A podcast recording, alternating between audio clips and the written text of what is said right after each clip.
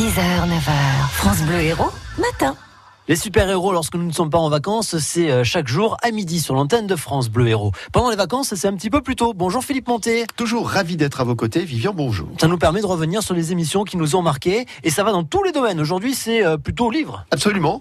Auteur d'un polar qui s'appelle Bleu Calypso, dont l'action se situe sur les étangs de Villeneuve-les-Maguelones, pas loin de chez vous, de chez nous. Charles Aubert connaît pour ce premier livre un succès assez fulgurant.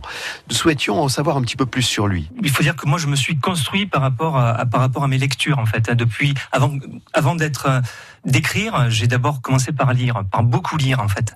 Été bercé par la littérature américaine et euh, donc par euh, des grands noms hein, comme Ernest Hemingway, Raymond Carver, John Fante, aussi par John Guirac aussi qui est, qui est un écrivain plus récent et qui, écrit aussi autour de, du monde de, de la pêche.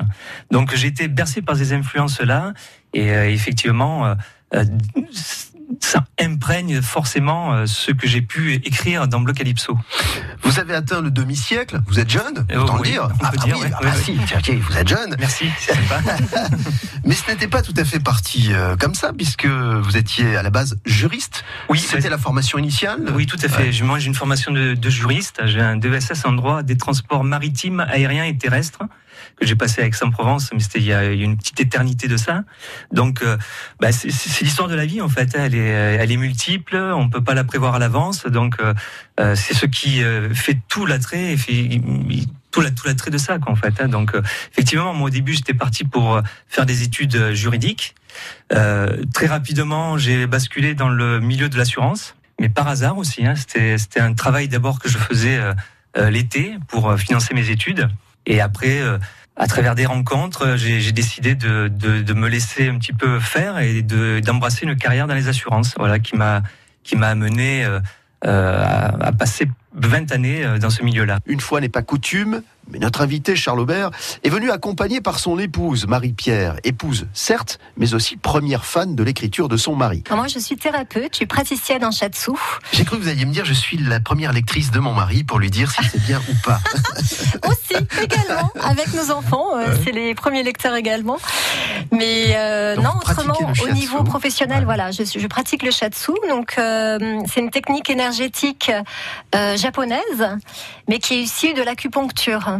Donc, euh, en fait, c'est les mêmes lois que l'acupuncture. Ce sont les mêmes trajets euh, des méridiens, sauf qu'au lieu d'utiliser les aiguilles, on va utiliser vraiment la pression des doigts, les massages.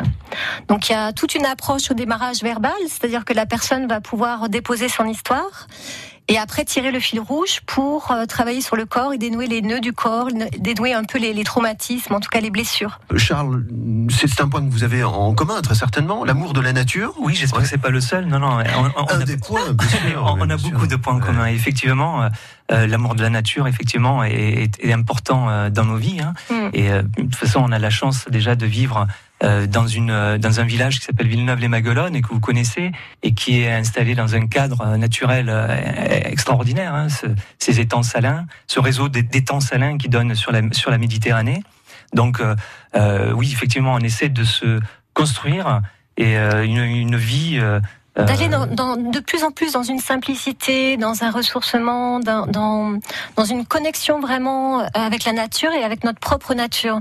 C'est pour ça que euh, le changement de vie, comme on, on va en parler là, c'est aussi être toujours à l'écoute de ce rythme. Et il y a des moments, le rythme euh, personnel va changer, les, les, goûts vont changer, le, et, et, et on ouvre d'autres portes pour constamment respecter justement ce désir profond qui va s'exprimer sur, euh, sur un changement de vie, sur euh, euh, voilà l'écriture pour Charles aujourd'hui par exemple. Une belle famille hein, que nous avons découvert aujourd'hui qui profite d'un cadre de vie formidable du côté des étangs de Villeneuve-les-Maguelones, décor d'un polar qui a d'ores et déjà conquis de nombreux lecteurs. Oh, on va dans tous les domaines avec les super-héros, ça fait plaisir. On se retrouve demain sur France Bleu. Merci Philippe.